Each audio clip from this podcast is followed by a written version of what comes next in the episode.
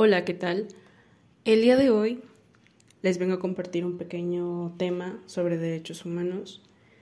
Sabemos que los derechos humanos, como puntos claves, como para conocerlos o para darle una definición, es aquellos que se le otorga una persona con el simple hecho de vivir. Es algo que no se te puede quitar, no, no es que de aquí a un tiempo vaya a expirar, es un derecho que vas a tener pues básicamente toda tu vida. Entonces, hablando de esta parte, me quiero enfocar el día de hoy, pero en los derechos de los niños. Vamos a hablar de los más pequeños y vamos a conocer a aquellos que tienen, eh, pues en este caso, que garantizan que tendrán una adolescencia una niñez que sea ah, buena, que sea donde digamos que vaya a tener un desarrollo eh, seguro, feliz. Y bueno, eso lo vamos a ir viendo durante este podcast. Y pues nada, espero que te guste, espero que te agrade. Y pues va, vamos a comenzar.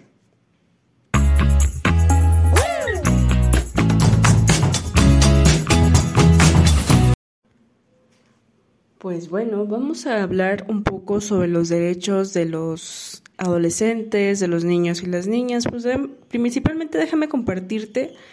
que cuando hablamos de niñas, niños y adolescentes, estamos hablando de niños que son menores de 12 años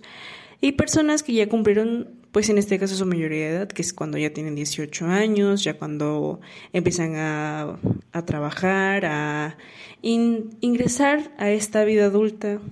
y la verdad que a casi nadie le gusta llegar a esta edad, pero pues siempre nos toca. Entonces, pues déjame compartirte esta pequeña información de los derechos de los niños. Hablando de derechos de los niños, no solamente comprende esta parte de solo derecho de los niños, sino que como que se desglosa varios derechos más que, pues en este caso te voy a compartir. Principalmente hablamos del derecho a la vida, a la supervivencia y al desarrollo, que quiere decir que cada eh, niño, adolescente, eh, debe disfrutar como tal su vida. Eh, hablamos de que tenga condiciones acorde a la, a la, dignidad de la persona, a la dignidad de este niño y que pues que no se vean involucrados en situaciones en las que se vea eh, violentada o expuesta su vulnerabilidad hablando de esto.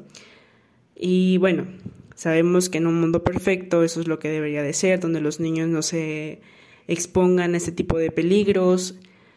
pero actualmente sabemos que hay muchos casos en los cuales los niños hasta se encuentran trabajando fuera de casa, que no están con sus familias y demás, ¿no? Entonces parte de ello, de lo que te acabo de mencionar, también viene en la parte de los derechos. También hablamos de que el niño tiene derecho a una identidad que corresponde a que cuente con un nombre, con un apellido, y que pues ellos también se encuentren como tal en un registro civil en el cual aparezcan todos los datos como tal como un ciudadano del estado en el que él se encuentre. También hablando de esta parte de los nombres o de los apellidos, el niño debe contar con una familia, pero, o sea, eh, con familia me imagino que te has de pensar que hablo de, de mamá, papá, hermanos, y sí, o sea, esa es como que la familia base que él debe tener cuando está pues pequeño, ¿no? Y como te digo, en un mundo ideal, sabemos que a veces no suele pasar eso, solamente el niño a veces solo tiene a la mamá, no tiene a la mamá, solo tiene al papá, o pues a veces el niño vive con otras personas que no son como tal los padres biológicos, ¿sabes? Pero, pues bueno, a mi parecer, a mi ideal, una familia no solamente tiene que ver con el pues con la ideología básica de que supuestamente tienen que ser mamá y papá y hermanos, sino que la familia tú mismo lo creas, pero pues como te digo, como algo base, eso es lo que debe tener el niño, porque a partir de ellos, eh, él es donde va a encontrar esta parte de la identidad de que saber cómo se llama, cuáles son sus apellidos, de dónde viene, eh, cuáles son sus raíces, sus tradiciones, su cultura y etcétera, ¿no? También hablamos de la parte de no ser discriminado. Eh, con esto me refiero a que el niño no sea violentado por la parte física que él tiene, sino que, eh, bueno, y hablamos de que no sea discriminado por la parte física que él tiene, por si tiene algún tipo de discapacidad, por las por donde él venga, o sea, que si es una persona que es de otro país y pues que no se le discrimine por ser él, ¿sabes? Digo, es algo que creo que a nadie nos gustaría vivir, espero que no haya sido tu parte de este tipo de pues de prácticas porque a pesar de todo hay niños, hay padres también que no te sabría decir por qué, pero hacen este tipo de práctica con niños y hasta cierto punto los denigran por ser ellos mismos. Bueno, a lo mejor habrás, te habrás dado cuenta en algún tipo de programa, que la verdad ya me imagino que harás de pensar ahorita que dije programa, en donde pasan cierto tipo de situaciones en las cuales hablan, pues habla mucho de estos temas y también me imagino que ha de haber algún tipo de este eh, capítulo o episodio de que habla acerca de la discriminación a los niños, ¿sabes?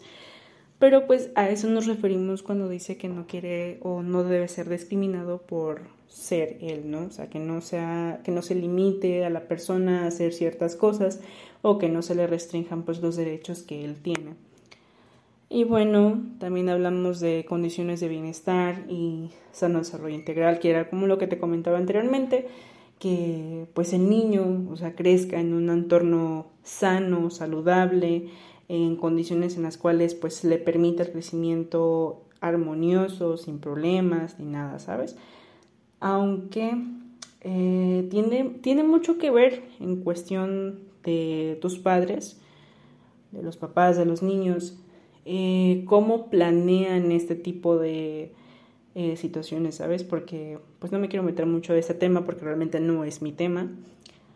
pero considero yo que esto es una práctica que debería de ser aplicada en todos los padres, de que tienen que planear el futuro de sus hijos, ¿para qué? Para que los niños pues no tengan que hacer este tipo de cosas, de salir a buscar su vida, aunque no digo que está mal a esa cierta edad, pero yo creo que si tú quieres darle una vida óptima a tu hijo, a tu hija, a tus sobrinos, es que tú tienes eh, en este caso la, pues digamos que la tutoría de que tú eres el, el, el que se encarga de él, pues hay que planear esto, o sea, hay que planear el futuro de él, porque pues no podemos dejarlo así nada más a la intemperie de que, ay, pues vamos a ver qué va a pasar, ¿no? No, no podemos ver eso. Y también hablamos de la protección de la salud y la seguridad social, que pues esto es más que nada eh, que los adolescentes, que los niños pues puedan gozar de alto nivel posible de salud, que también puedan ellos mismos recibir la atención médica, ya sea pues gratuita, ya sea en algún lugar eh, privado, y pues que ésta sea de calidad, o sea que eh, no tenga que pues digamos que ver eh, que no le alcanza para poder ir y demás, ¿no? O sea, que tenga que él el fácil acceso a un servicio de salud gratuito, ¿sabes? Bueno, la verdad es que no te estoy comentando como tal todos los derechos que tienen los niños, porque pues son bastantes, pero yo hablo de los que a mí me gustaría que tú conocieras, que yo considero que son muy importantes, y pues hasta cierto punto vamos a ir relacionando uno con otro porque tienen relación. También hablamos del derecho a la educación, que pues en este caso el niño tenga una educación de calidad, que pueda pues contribuir al conocimiento de sus propios derechos, o sea, que él mismo conozca los derechos que él tiene y que se, que se base básicamente en un derecho humano e igualdad sustantiva. Y también pues hablamos de la libertad de convicciones éticas, de su pensamiento, conciencia, religión y cultura. O sea, pues eso tiene que ver mucho en cuestión de lo que yo te había comentado anteriormente, que el niño tenga, pues, el libre de, digamos que disfrute libremente, ya sea de la lengua que él tiene, de los usos, sus costumbres, prácticas culturales, la religión que él tiene, y pues en este caso las formas específicas en las cuales su sociedad se organiza. Entonces es como que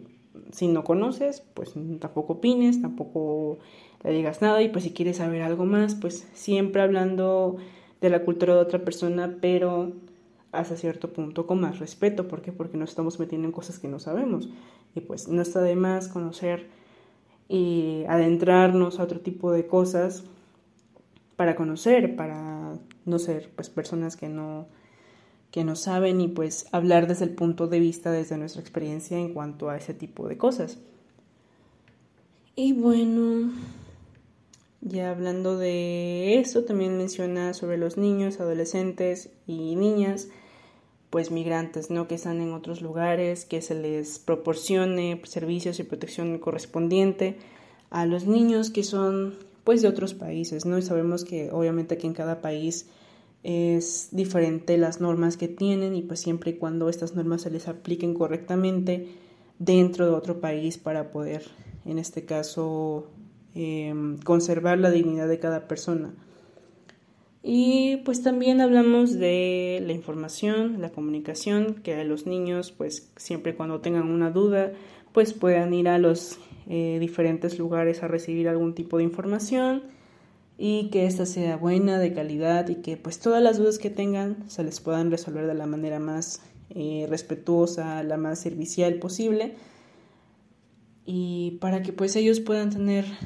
eh, idea de lo que es, ¿no? O sea, nunca debemos de ponernos a pensar de que tenemos que ocultarle cierta información a los niños porque no están en la edad correspondiente, sino que hasta cierta edad los niños ya saben, ya comprenden, ya empiezan a hacerse preguntas. Y pues que nosotros hablemos de esto con ellos a temprana edad y que se los inculquemos hasta que ellos lleguen a una vida adulta, pues empieza a formar personas que eh, hasta cierto punto son más em, respetuosas, más eh, valoran más a las demás personas y demás. Son cosas que se inculcan, son cosas que tú aprendes y te van a ayudar a convivir en tu sociedad de manera más, eh, pues qué te diré, más armoniosa, más eh, buena. Y pues bueno, tal vez eh, divagué bastante, no lo sabré. tú ahora que estás escuchando esto me vas a decir, tú vas a pensar no vas a decir porque pues no estamos hablando directamente, pero vas a pensar cómo lo, eh, lo expresé. Y pues bueno, también si escuchas algún tipo de sonidito por ahí afuera, es que yo estoy en un lugar donde hay mucho ruido, mucho, muchas cosas, pero bueno. Eh, y pues esto es la información que a mí me gustó, la que yo quise compartirte Creo que el saber de los derechos de los niños nos ayuda a que, pues, cualquier situación en la que ellos se encuentren, seamos nosotros eh, conscientes de que ellos tienen derechos también, que tienen que ser escuchados, que tienen que ser comprendidos hasta cierto punto de las situaciones en las que ellos pasan, que no estén solos y que pues también a nosotros nos convierte en responsables de que ellos puedan tener o que se les pueda cumplir esos derechos de la mejor manera posible. Sabemos que eh, actualmente aquí en el país, eh, pues aquí en México, no siempre los niños tienen una vida o un ambiente en las cuales puedan crecer, en las cuales se puedan desarrollar de la manera más correcta. Pero si nosotros somos em, pues si nosotros conocemos, esperamos o espero yo, yo también espero también aplicarlo en su momento, pero darle esta oportunidad de que ellos pues tengan un mejor entorno. Claro, no hay muchas personas que lo comprendan o lo entiendan de esta manera, pero pues espero que este pequeño podcast y esta pequeña información que te brindé sobre los eh, algunos de los derechos que los niños tienen, pues sea de gran ayuda para ti, para que puedas comprender mejor este tipo de panorama. Y pues nada, me gustó hablar contigo el día de hoy, compartirte este pequeño audio y pues esperando que sea pues agradable para cualquier persona que lo escuche. Y gracias por escucharme, gracias por la atención que me brindaste y eso sería todo. Muchísimas gracias.